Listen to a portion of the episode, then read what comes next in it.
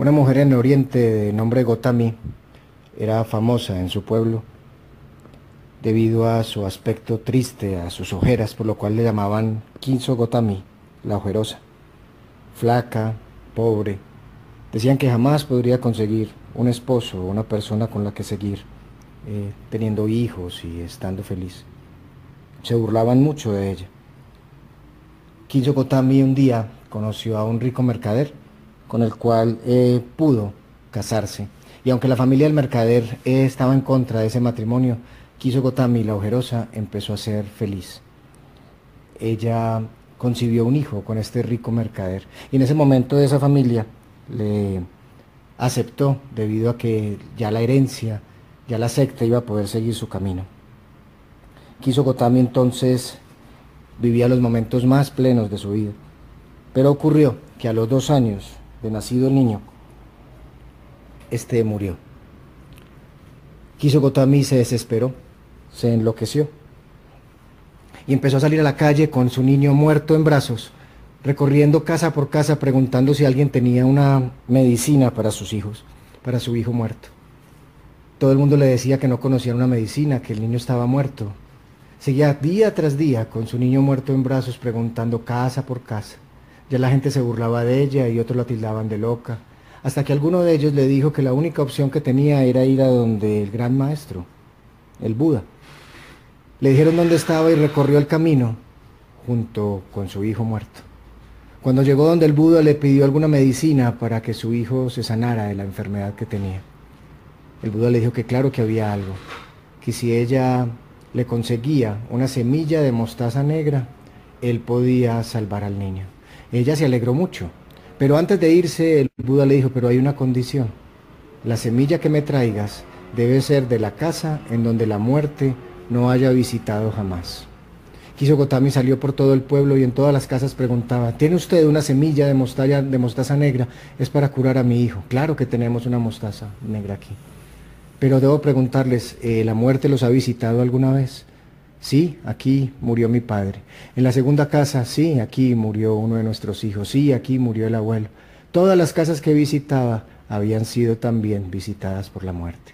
Todo el día y toda la noche quiso Gotami, la ojerosa, buscó una semilla negra de una casa que la muerte no hubiera visitado. Triste, muy triste, volvió donde el Buda. Y le dijo a él, ¿dónde he ido? Puertas Buda después de haber pasado por todas las casas del pueblo y encontró que, lastimosamente, para ella, en todas las casas la muerte había estado allí. Y se lo contó al Buda. Y el Buda le contó, ¿entendiste la misión? ¿Entendiste la función? Y él le dijo, sí, la muerte no está solo siendo para mí y para mi hijo, nos frecuenta a todos. Así es, Gotami, le dijo el Buda. Ve, entierra a tu hijo y vuelve a recuperar tu vida. Buenas noches a todos y a todas. Este es, es probable que ahí muera. Un programa virtual que pretende sacar a la muerte del cajón, que pretende hacer de nuestro contacto con la doña un punto de enlace con la vida, que pretende que si perdemos el miedo a morir, perderemos el de vivir. Y en un mundo que requiere cada vez más amor, en donde el amor es una urgencia, la muerte, la concepción de la muerte nos puede ayudar a abrazarnos unos a otros. Mi nombre es Jorge Gómez. Eh, soy médico de profesión, humano por decisión también.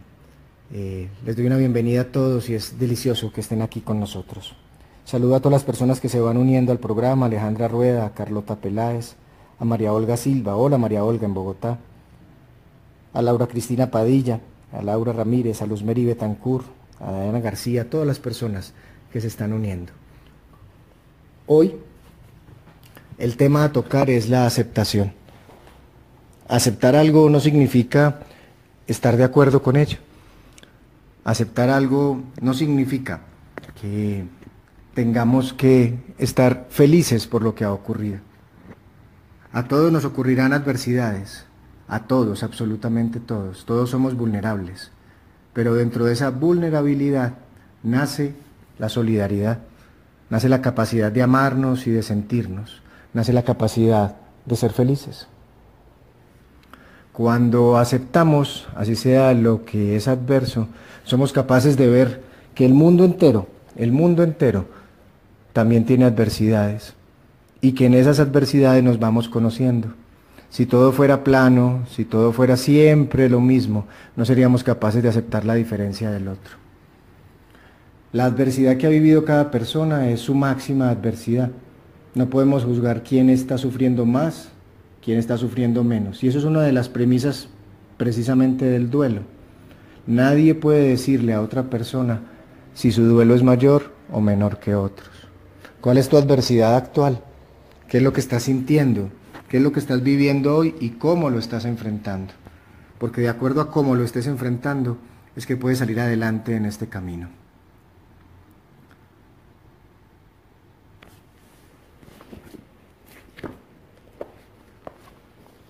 El mundo es una flor. Los dioses son flores.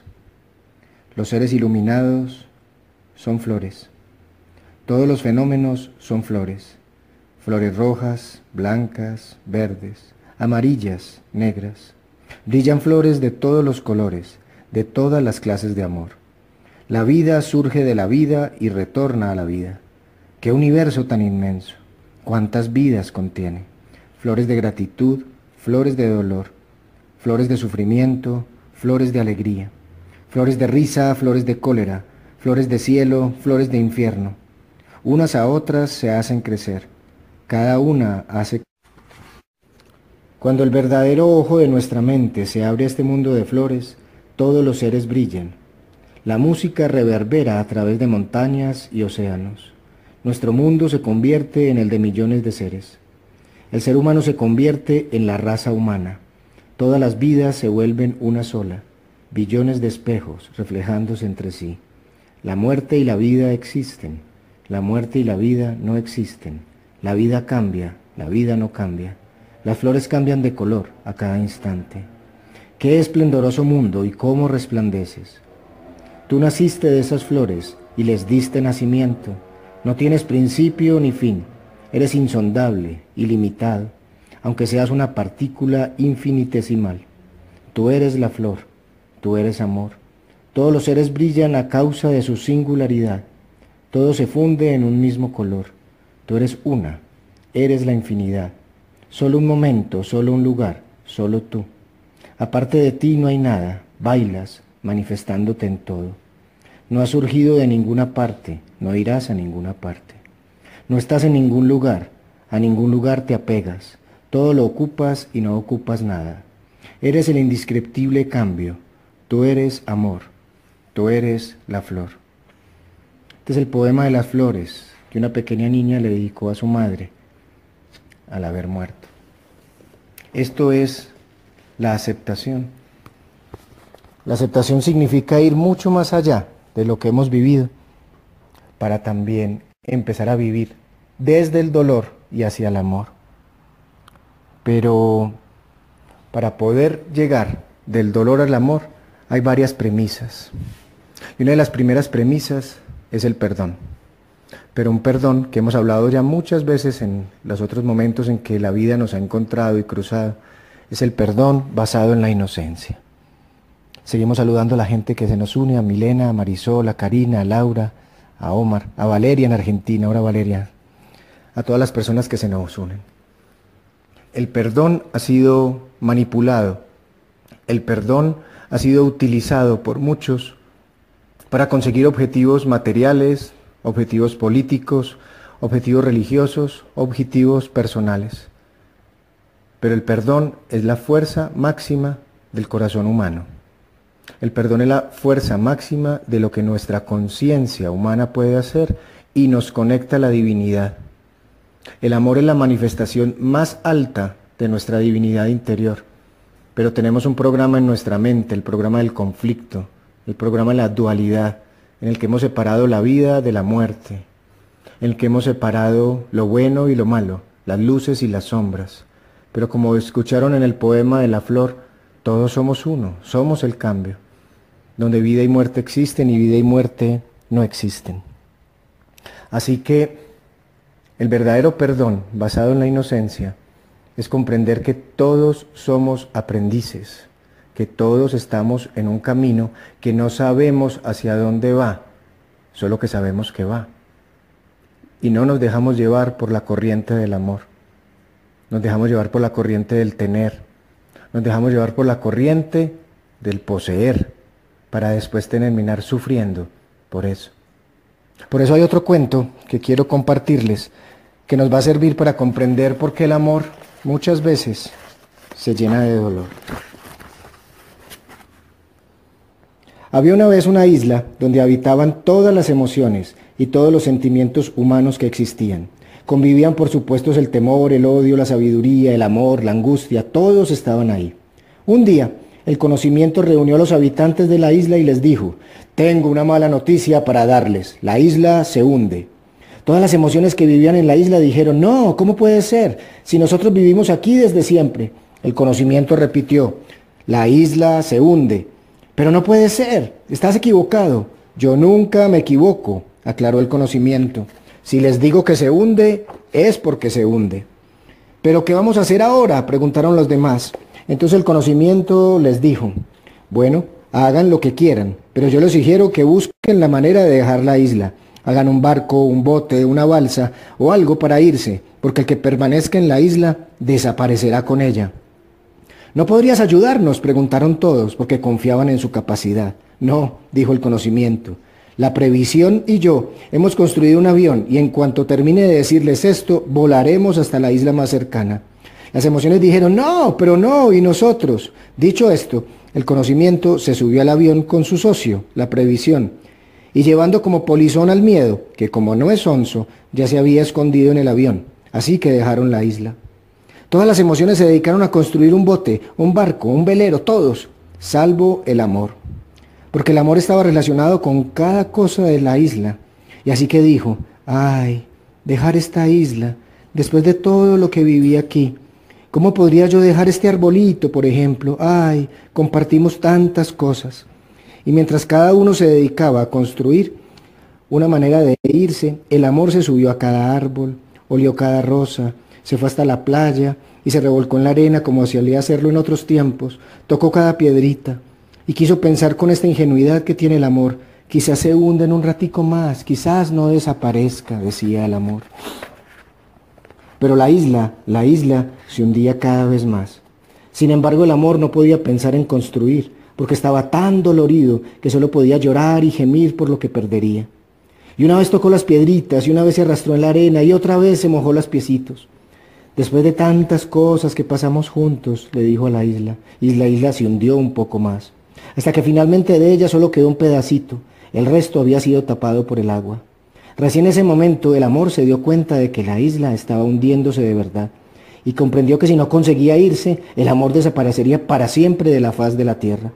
Así que entre charcos se dirigió a la bahía, que era la parte más alta de la isla, con la esperanza de ver desde allí a alguno de sus compañeros y pedirles que lo llevaran. Buscando en el mar vio venir el barco de la riqueza y le hizo señas y la riqueza se acercó un poquito a la bahía. Riqueza, riqueza, vos que tenés un barco tan grande, ¿no me llevarías hasta la isla vecina? Y la riqueza le contestó, estoy tan cargada de dinero, de joyas y de piedras preciosas que no tengo nada para vos, no tengo ningún lugar para vos, lo siento, y siguió su camino sin mirar atrás. El amor se quedó mirando y vio venir a la vanidad, en un barco hermoso, lleno de adornos, mármoles y florcitas de todos los colores que llamaban muchísimo la atención. El amor se estiró con su un poco y le gritó, vanidad, vanidad, llévame con vos. La vanidad miró al amor y le dijo, me encantaría llevarte, pero mira el aspecto que tenés. Estás desagradable, sucio, desaliñado. Perdón, afearías mi barco. Y se fue.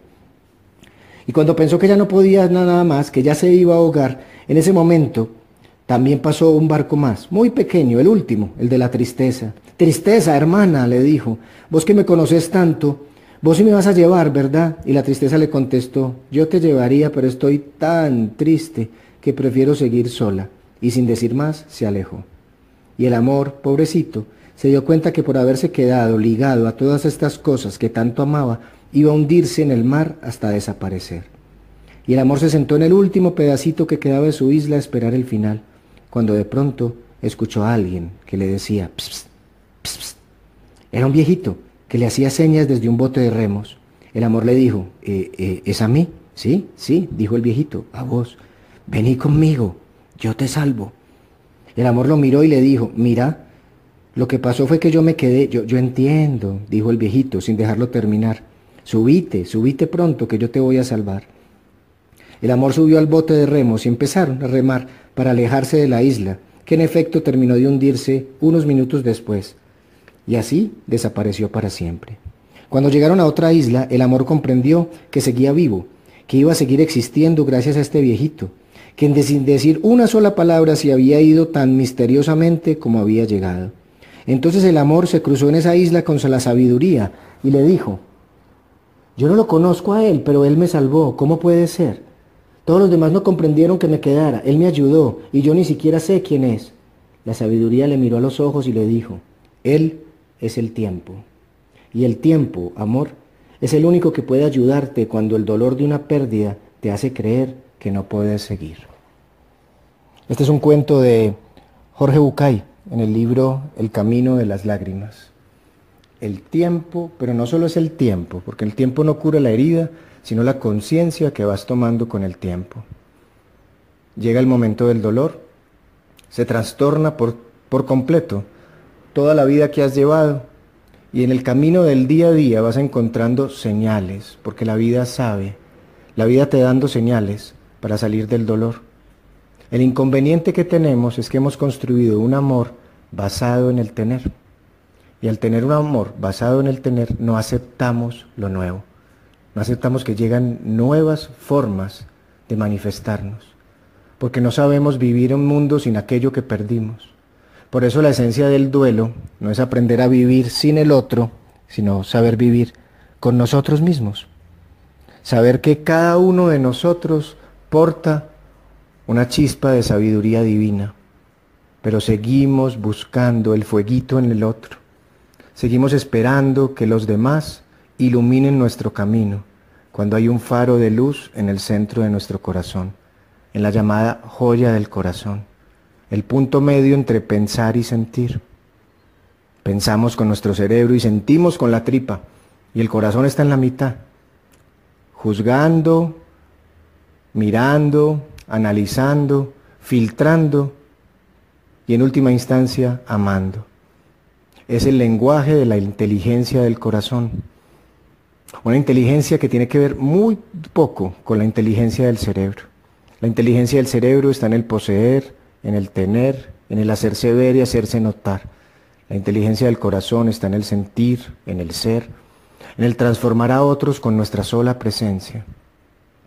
Así que en estos momentos de duelo, aceptar el dolor significa el camino hacia el amor. Pero para aceptar el dolor, como les decía, un primer paso es el del perdón basado en la inocencia. Es mirar hacia atrás conscientemente desde el corazón. Mire toda la vida que ha tenido hasta este instante, respirando despacio. La respiración es fundamental para conectarse con el corazón. Mire hacia atrás, mire todo lo que usted se juzga a usted mismo. ¿Cuántas veces se ha dicho qué tonto, qué tonta fui? No debe haber hecho esto, pero eso lo está diciendo desde la conciencia que tiene usted hoy. Permítase mirarse desde afuera, Permítase imaginar por un momento que usted le va a dar un consejo a lo que fue en el pasado.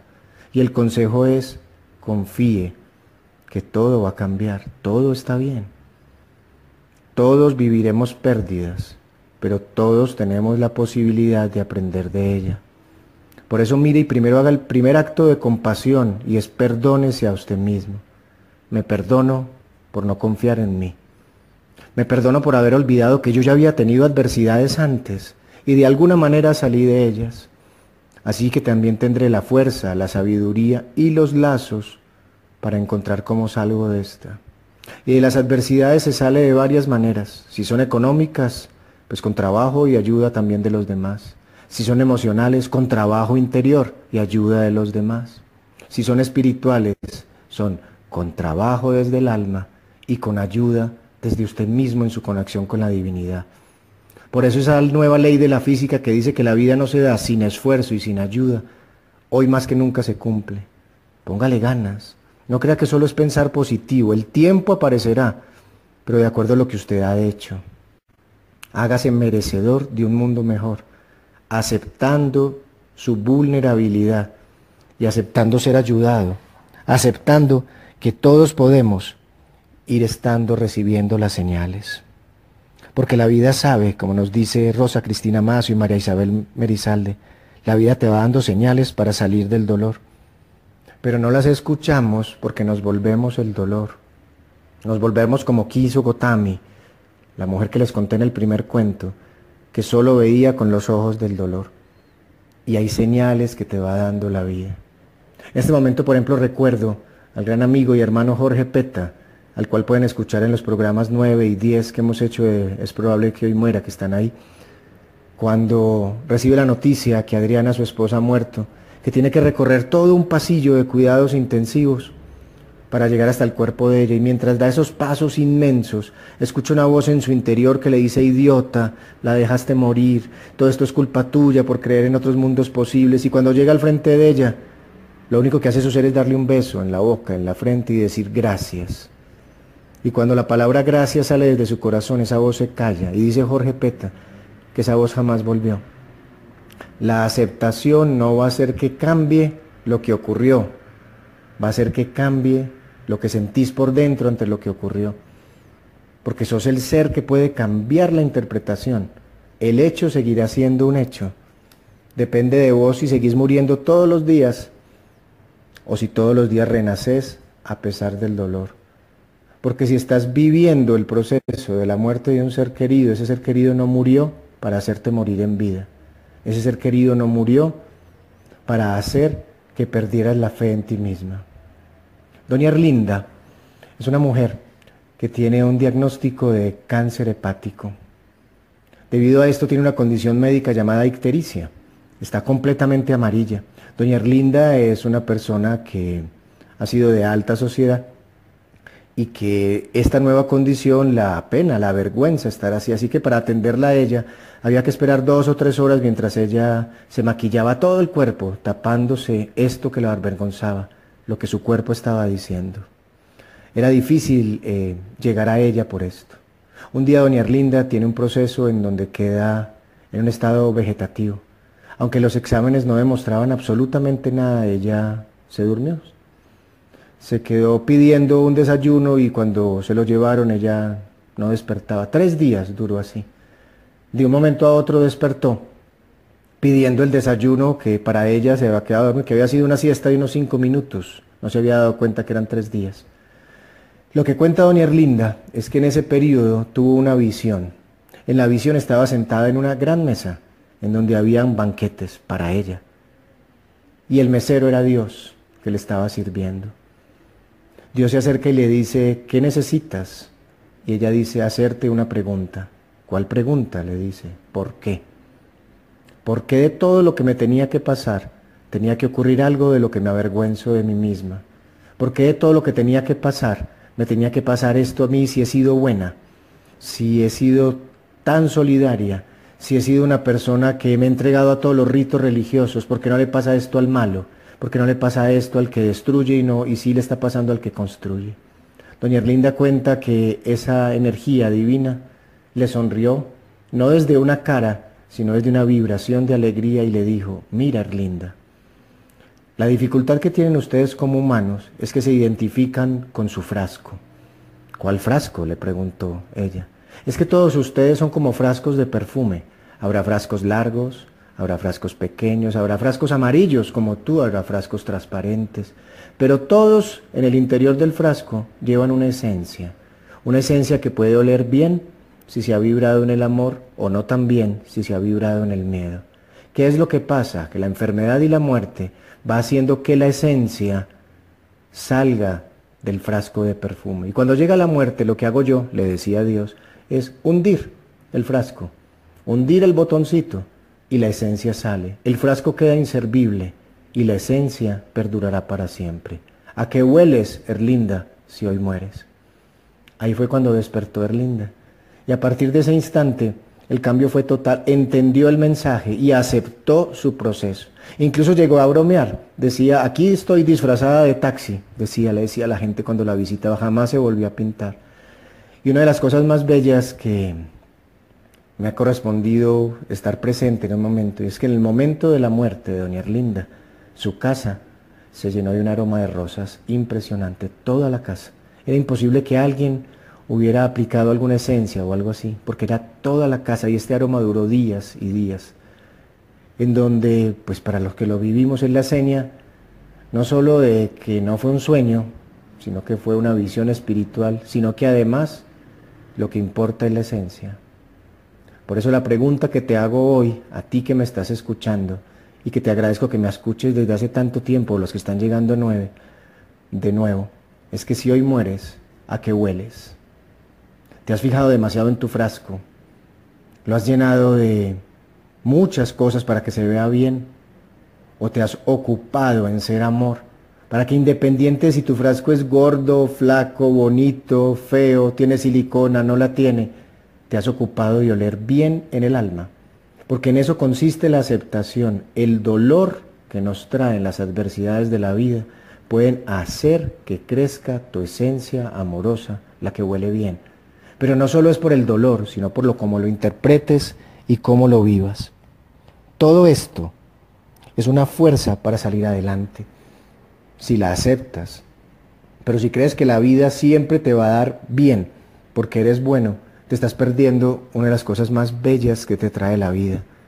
Es que si tú le abres la crisálida a una mariposa para que no sufra, esa mariposa jamás volará. Si tú adelantas el proceso de una semilla poniéndola a germinar en un tejido distinto, nunca germinará. Requieren del tiempo, del esfuerzo y de la ayuda. Así que si quieres salir de una situación que te está doliendo, ¿cuánto tiempo le estás dando a tu corazón para que hable? ¿Qué esfuerzos estás haciendo para... Se nos cortó la comunicación un momento, disculpen, hoy no ha estado bien la, la señal del internet. Continúo entonces preguntándoles, ¿qué tiempo has dedicado a escuchar a tu corazón? ¿Qué esfuerzos has hecho para que tu corazón y tu mente sean al mismo tiempo los que estén eh, conectados, senti, pensando? ¿Qué estás haciendo además para conectarte con los demás? Porque los demás hacen parte de tu historia de vida. Cada uno de nosotros la está viviendo con los demás. Nadie es casual en tu vida. Así que vamos a aceptar poco a poco que toda la vida se va dando con altos y con bajos. Te has ocupado en ser amor. Te has ocupado en sentir el amor y te has ocupado en oler a amor. Que tu presencia sea eso. Por más que nos duela la vida, por más que nos duelan los momentos. Beatriz es una mujer que está acompañando a su hijo Juan Daniel en sus últimos momentos de vida. Juan Daniel es un personaje... Juan Daniel es una persona que todo el tiempo, a pesar de su enfermedad mal llamada terminal, porque terminales somos todos, ha entendido que el proceso es un proceso hacia adentro. Ha caminado el proceso de la enfermedad, se ha gastado la vida, no ha ahorrado el amor y su madre en sus momentos finales le pregunta, ¿puedo llorar? Porque ante toda esta aceptación de Juan Daniel, ella se sentía un poquitico cohibida. Viéndolo, él le dice, madre, claro que puedes llorar, pero poquito y cortico. Poquito y cortico. Ambos sonrieron. Y empezó Juan Daniel ya su proceso de ir dejando, ir dejando su cuerpo. Y ya es ella la que le dice, vive lo que tengas que vivir y él deja su cuerpo. Y ella llora poquito y cortico. Y después de esto Beatriz, a quien saludo, ha vivido otras pérdidas de la otra hija, Marcela, de su madre, pero sigue viviendo cada instante de la vida poquito y cortico, porque ese es nuestro paso por el mundo, poquito y por cortico. Poquitas y corticas son las alegrías, y después viene otra, y después viene una tristeza. Vamos de paso en paso y a veces de tumbo en tumbo, pero de suceso en suceso. Y eso es lo que somos los seres humanos, sucesos, sucesos que van ocurriendo y que van dejando que nuestro ser aprenda. Somos aprendices. Si quieres llegar a la aceptación de un proceso, acéptate aprendiz. Y cuando hayas aprendido lo que ese proceso te dijo, estate preparado, preparado para el que viene, porque nunca tendrás la sabiduría total. Esa sabiduría total le corresponde a la fuente divina. Dios, Alá, el nirvana, como quieras llamarlo. Somos parte y todos de esa puerta divina. Pero mientras estemos en este camino debemos aceptar que somos cambiantes, erráticos, caóticos por momento, que no hay certezas y que la mayor certeza más bien que podemos tener es que todo puede cambiar. Y si todo puede cambiar, ¿cómo está preparado tu corazón para el cambio? Así que vamos a hacer un ejercicio de aceptación, es simplemente guiar el ritmo de tu corazón, respirar despacio, permitir que tu corazón lata en un ritmo en donde escuches su mensaje. Todo está bien, todo está bien, no hay nada, nada que temer.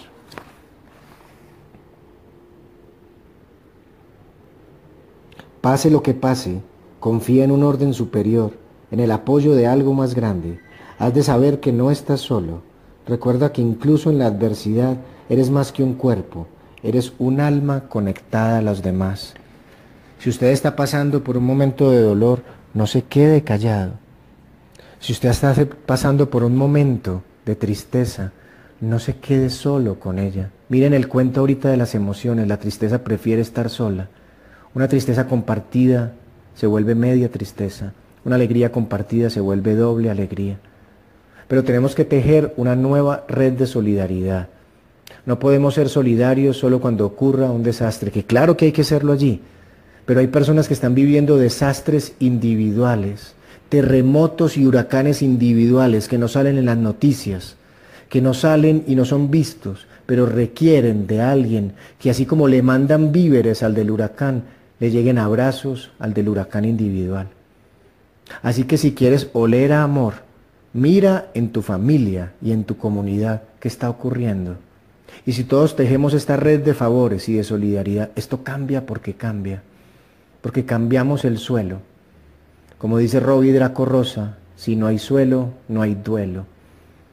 Cuando dejemos este mundo material, cuando dejemos de pisar la tierra, se acabarán los duelos. Pero mientras tengamos presencia en este mundo, sufriremos si queremos verlo como un sufrimiento o aprenderemos del duelo. Porque el precio del duelo es el aprendizaje del amor. El duelo te lleva a conocerte mejor. El duelo te hace saber que a pesar de cualquier adversidad, siempre, siempre tu corazón está ahí latiéndote, diciéndote que todo está bien, que no hay nada que temer. Nos pregunta Natalia Kimber, ¿y si no nos sentimos capaces de hablar? Natalia, siempre habrá alguien que te escuche y está dentro de tu corazón. Empieza por hablarte a ti misma. Empieza por escribirte. Empieza por sacar la emoción y verla afuera, por aceptarla. Empieza por hablarte mirándote a un espejo. Pero no te quedes rumiando lo que esté pasando, porque sí somos capaces de hablar, pero la primera persona que tenemos con que hablar somos nosotros mismos. En nuestro interior como decía Antoine de Saint-Exupéry, hay un pequeño hombrecillo, el principito está dentro de tu corazón. Así que empieza por hablarte a ti misma.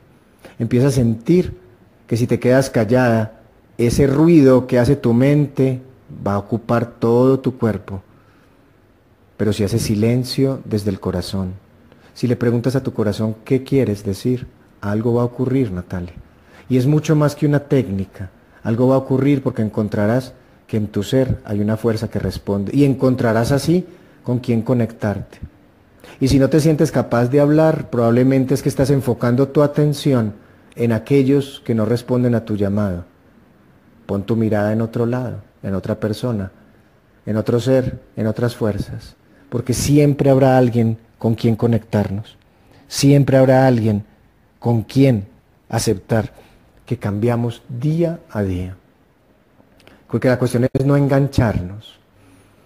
A un paciente que alguna vez eh, le asesinaron a uno de sus hijos y a su esposa, le ofrecieron también, porque conocieron quién había hecho este daño, le ofrecieron que tenían quien podía cobrar venganza e ir a asesinar a, a la familia del otro. Y este hombre dijo, en una enfermedad terminal ya, dijo, mira, la energía que gastaría vengándome es la que necesito para recuperarme. Así que no voy a hacer más daño ni me voy a hacer más daño. Hoy reclamo toda mi energía para poder salir adelante con los otros dos hijos que tengo y conmigo mismo. Esa es la aceptación. La aceptación no va a cambiar lo que ocurrió. Y ese es el mensaje para ti, Natalia, y para otros. La energía que estás enfocando en ser escuchada por el que no tiene oídos, debes enfocarla para primero prender tus oídos del corazón y luego conectarte con los que sí podemos y queremos escucharte. Así que ¿en dónde está usted enfocando su atención? Para poder oler amor, ¿en dónde está enfocando su atención? Si lo está enfocando en donde el amor se perdió, no busque el amor allí. Si está enfocándolo en donde el amor está realmente, que está en el centro de su corazón, ahí va a empezar a nacer la nueva semilla. Una semilla en donde la aceptación es saber que las piedras del camino también son el camino. Queremos un camino sin piedras, queremos una alfombra roja, y resulta que es un camino con piedras y las piedras son el camino. Y las piedras te van a llevar también a momentos de caminos riesgosos, a caminos tranquilos, pero el camino eres tú y algún día se acabará el camino y serás guía para otros. Estás aceptando tu camino, estás aceptando tu dolor. Todo está bien, Luz Rodríguez, todo está bien. Nos dice Valeria, su boda desde Argentina. La aceptación trae consigo paz y asimismo el dolor puede convertirse en el motor de nuestra transformación, abrazando la vida desde lo más simple, abriendo nuestro corazón. El segundo paso para la aceptación, después de hacer el paso del perdón, para salir de la dualidad, si usted quiere salir del miedo al juicio final, rompa el miedo al juicio inicial, usted no es pecador, usted es una persona errante, cambiante, y tiene derecho a equivocarse, como también tiene derecho a emprender nuevos caminos. Me perdono, nos perdono y perdono mis, mis, actos, perdono el acto de los demás, perdono la idea que tengo de Dios, porque oramos de una manera que es como si tuviéramos un Dios tonto, en donde le oramos diciéndole qué es lo que debería hacer, es que cúrame, es que sáname, cuando realmente lo único que queríamos hacer es respirar y decir, aquí estoy, todo está bien. Porque cualquier enfermedad que lleves, si no hay sufrimiento en ti, serás capaz de llevarla a cabo. Pero mientras haya sufrimiento en ti, le echarás la culpa a Dios, a la medicina, al cura, al familiar, o como está ahora de moda, te vas a echar la culpa a ti mismo, porque una ira no guarda y siempre habrá un culpable. Saldrás de la culpa y en donde no hay culpa no hay sufrimiento. Por eso llegaremos a una alta capacidad de amar. Y quien tenga una alta capacidad de amar, ya no tendrá necesidad de perdonar porque donde existe el amor, todo, absolutamente todo es abrazado. El segundo paso es conectarte a tu presente. ¿Qué está ocurriendo en tu presente, en donde enfoques tu atención? Y como su nombre lo dice, el presente es un regalo, así que hay que tener la gratitud como la manifestación que te conecta desde el presente hacia el amor. El perdón te conecta del pasado al amor, la gratitud del presente al amor. Agradezco todo. Piensa en qué comiste ahorita, hace un momento, si ya cenaste. Lo que llegó a tu mesa no es casual. Somos siete mil y más de millones de humanos.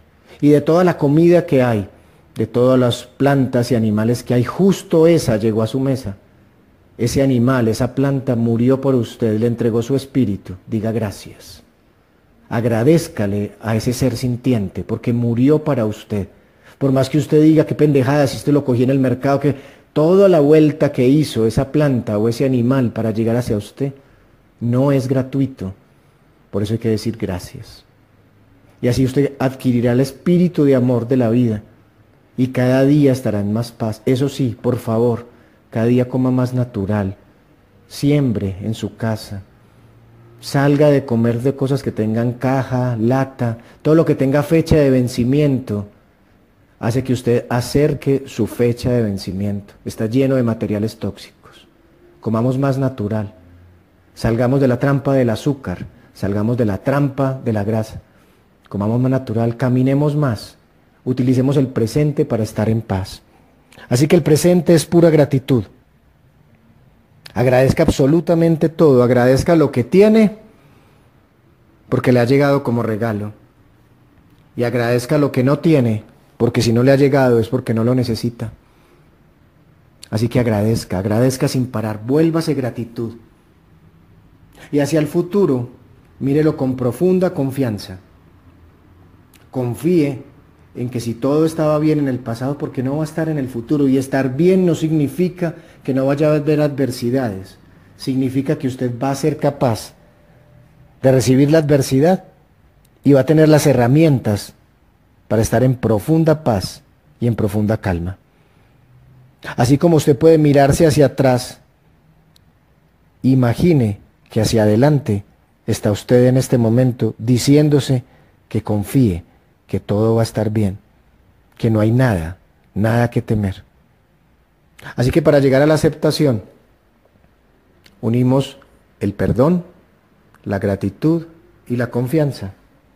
Y al llegar allí, todo se armoniza, todo se sana, todo está en paz.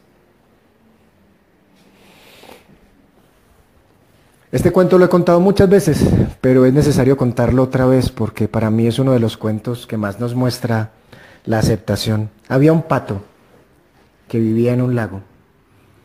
Era un pato muy distinto a todos porque hablaba consigo mismo, estaba en paz con su ser. Este pato un día empezó a sentir una presencia extraña a su alrededor. Y un día miró rápido hacia la izquierda y vio una figura larga, flaca, cadavérica. ¿Y quién eres tú? le preguntó el pato. Yo, yo soy la muerte. Ay, ay, ay, ¿y aquí entonces a qué vienes? Entonces me voy a caer mientras vuelo, me va a atacar un zorro, me va a dar una gripa. Le dijo la muerte, tranquilo, de los accidentes, de las enfermedades y del zorro se encarga la vida. Pero ¿cómo que la vida? le dijo el pato. ¿Cómo que la vida? Si a mí me han dicho que todo esto lo haces tú. No, no, no. Pues eso te va a pasar mientras estés vivo. O sea que yo no tengo nada que ver allí. Yo me encargo de lo que te pase después. No entiendo. Si quieres entender, entonces debes aceptar mi presencia, le dijo el pato. Así que le dijo, bueno, pues al fin y al cabo pocos me hablan, así que caminemos juntos. El pato invitó entonces a la muerte a bañarse en el lago. La muerte entró al lago, y ya quien estaba casi muerta era la muerte, del frío, porque nunca se había metido en agua tan helada. El pato se acordó que le habían dicho que tenía unas plumas muy calenticas y abrazó a la muerte. La muerte casi se muere, pero del susto, porque nunca la habían abrazado. Y la abrazó de manera tan amorosa y tan calurosa que se quedó dormida. Se murió, pensó ella, pensó el pato, pero no, lo que hizo fue quedarse dormida. Dos días seguidos durmió la muerte. Jamás había, jamás había podido dormir la muerte. Durante esos dos días no hubo muerte. Durante esos dos días la gente intentaba sacrificar un animal y no se podía. La gente no se moría, ni los pacientes en fase terminal, ni nadie. Se despertó la muerte y se despertó al pato que se había quedado dormido. El pato le dice, ay, no me morí. Y la muerte le dice, ¿y a ti quién te dijo que morirse y quedarse dormido es lo mismo? Es una preparación, pero nunca es la muerte. Voy entendiendo, dijo el pato. El pato que le gustaba preguntar mucho le dice a la muerte, si es verdad que si uno es un pato bueno, entonces arriba son alitas y cantos y arpas. El pato recibió la respuesta de la muerte. Depende y a veces, depende de lo que tú creas, si quieres creer en eso. Y si es verdad que uno es un pato malo, entonces abajo es pato rostizado. Pero ustedes sí creen en cualquier cosa, creen en cualquier cosa, le dice la muerte. Tú verás en lo que crees. El pato decía, pero esta muerte no dice nada. La muerte le decía, es que yo no te puedo decir nada de tus creencias, yo solo soy lo que soy. El pato le dice, hagamos algo nuevo hoy. Nada del lago, no, subámonos al árbol. Se suben al árbol y desde allí el pato observa el estanque, a los otros patos, a los peces y suspira, con que así será. ¿Con que aquí será qué? le dice la muerte. Con que así será cuando yo, cuando yo, cuando yo me muera. No, le dice la muerte, así no será.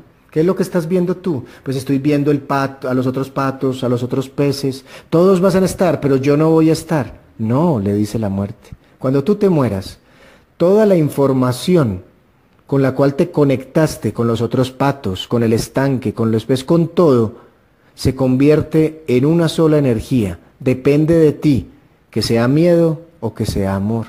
¿A qué te quieres conectar, pato? Entiendo, dijo el pato. Entonces es buenísimo. No hay tiempo para las nostalgias para quien muere. No se queda aferrado a nada. Estás entendiendo. Donde no hay suelo, no hay duelo. Ya siguieron los días pasando y quien se sentía muy, muy cansado era el pato. Ya no veía bien, se le habían caído las plumitas. Y recordó que alguna vez él le había dado un abrazo a la muerte que le había dado calor y sintió que era el momento de recibirlo él. Me abrazas, le dijo el pato a la muerte. Pero ¿sabes qué representa mi abrazo? le dijo la muerte. Sí, yo ya lo entendí. Representa que no habrá nostalgias, que me convertiré en lo que he sido y me he esforzado en ser amor. Así que no tengo miedo a tu abrazo, abrázame. La muerte abrazó amorosamente al pato y poco a poco se quedó en sus brazos con el cuerpo de un pato muerto.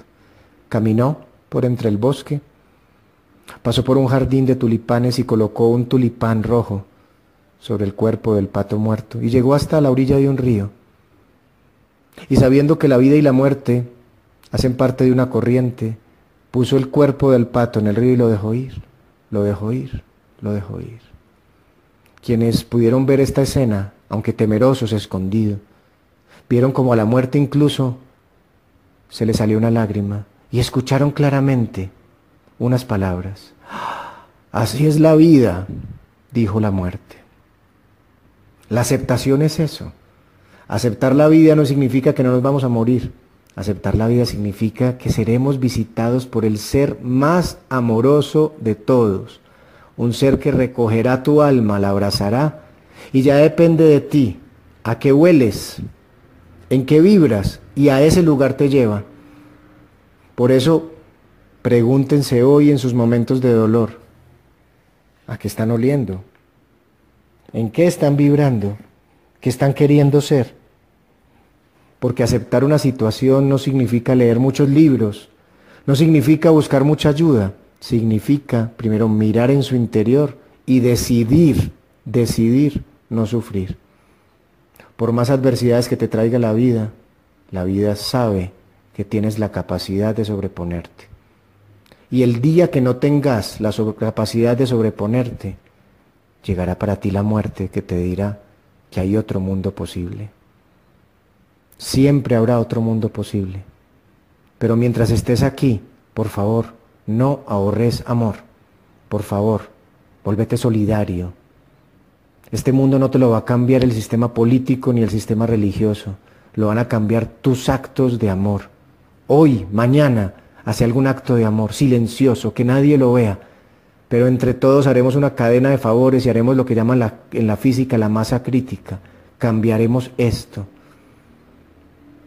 Porque donde no hay suelo, no hay duelo. Cambiemos el suelo del dolor. Germinemos como nuevas semillas de amor. Aceptar significa mirar hacia adentro, hacer silencio y en ese silencio encontrar la chispa de divinidad que hay en tu interior. Porque de eso estás hecho y, hacia eso vuelves. Les pido un segundo de silencio. Les pido a todas las personas que amorosamente me han estado escuchando, sin libretos, sin nada, que cierren sus ojos un momento, solo un momento. Respiren despacio, muy despacio. Invoquen en lo que crean. Y si no creen en nada, imaginen que creen en algo. Imaginen que tejen un hilo, que de su corazón en este momento, del centro de su pecho, sale un hilo que se conecta a una fuente de amor. Imaginen que el solo en el centro del universo hay una fuente palpitante de amor. Imaginen que ustedes, como si estuvieran pescando, lanzan el nylon, el hilo que se conecta allá. Déjenlo ahí un ratico. Imagínense que por un momento van a recibir una información que llega al centro de su corazón. Por más adolorido que estés, por más que sientas que los caminos se han cerrado, todavía faltaba un camino por recorrer y es el camino interior. Respira y escucha el lenguaje de tu corazón. En tu corazón en este momento hay una voz que te dice que todo está bien. Que afuera puede que haya sombras, pero adentro hay un fueguito y todos somos un mar de fueguitos. Imagina que tu fuego se extiende de tu corazón y empieza a palpitar y palpita por tus arterias y cubre a todos los órganos. Llega al cerebro y le dice, piensa en amor. Llega al resto de órganos y los hace funcionar en amor. Así que tu palabra y tus actos se convertirán en eso, en un ser de profundo amor. Y aunque estemos en la tierra del aprendizaje, de luces y sombras, nunca olvidarás que en el centro de tu pecho hay una joya que brilla, la joya del corazón. Para terminar les cuento un cuento. Un hombre soñó que al otro día se iba a encontrar en la plaza del pueblo con alguien, con un mendigo, que le iba a regalar algo que le cambiaría la vida para siempre. Este hombre se despierta y sale, acelerado hacia la plaza del pueblo, y ahí encuentra a un mendigo que jamás había visto antes, un anciano, que todo el mundo consideraba sabio. Se acerca a ese mendigo y le dice y le cuenta su sueño. Soñé anoche que tú tenías algo para darme y soñé que eso cambiaría mi vida. Así que por favor, dame ese tesoro, porque soñé que me ibas a dar un tesoro. El mendigo simplemente mete la mano en su bolsa, una bolsa sucia, raíz, roída ya por el tiempo, y saca de allí un inmenso diamante que brillaba. Y le dice, ¿será esto? Dice, pero si esto es un diamante de incalculable valor, dice, a mí me sirve de apoyo en la cabeza para dormir. Si a ti te sirve más que a mí, te lo entrego. Así nomás, sí, llévatelo, es tuyo. El hombre sale feliz diciendo, esto sí me va a cambiar la vida. Y llega hasta su casa cuando le entra una inmensa conmoción. Una inmensa conmoción. Y dentro de esa inmensa conmoción se devuelve y le dice al mendigo, por favor, enséñame el tesoro que te hace entregarme esto sin tener apegos y sin tener miedo. Enséñame a mirar más allá de lo que brilla. Dicen que ese personaje acompañó al mendigo tantos años que se convirtió en un mendigo externo, pero en un gran sabio interno que permitió a muchos aprender el desapego como fuente de aceptación. El dolor que te ha traído un momento adverso lo puedes confundir con el diamante externo, pero adentro hay algo que es más grande que el tesoro externo y es el brillo de tu corazón. Aceptar significa sacar todo lo suciedad, sacar todo el ruido y escuchar y sentir que eres hija o hijo de la divinidad interior. Hasta aquí llega nuestro programa de hoy, donde no hemos querido hablar de la aceptación como un proceso retórico, como un protocolo, sino como un proceso del alma. Desde mi alma les agradezco profundamente que hayan aceptado mis palabras y desde mi alma deseo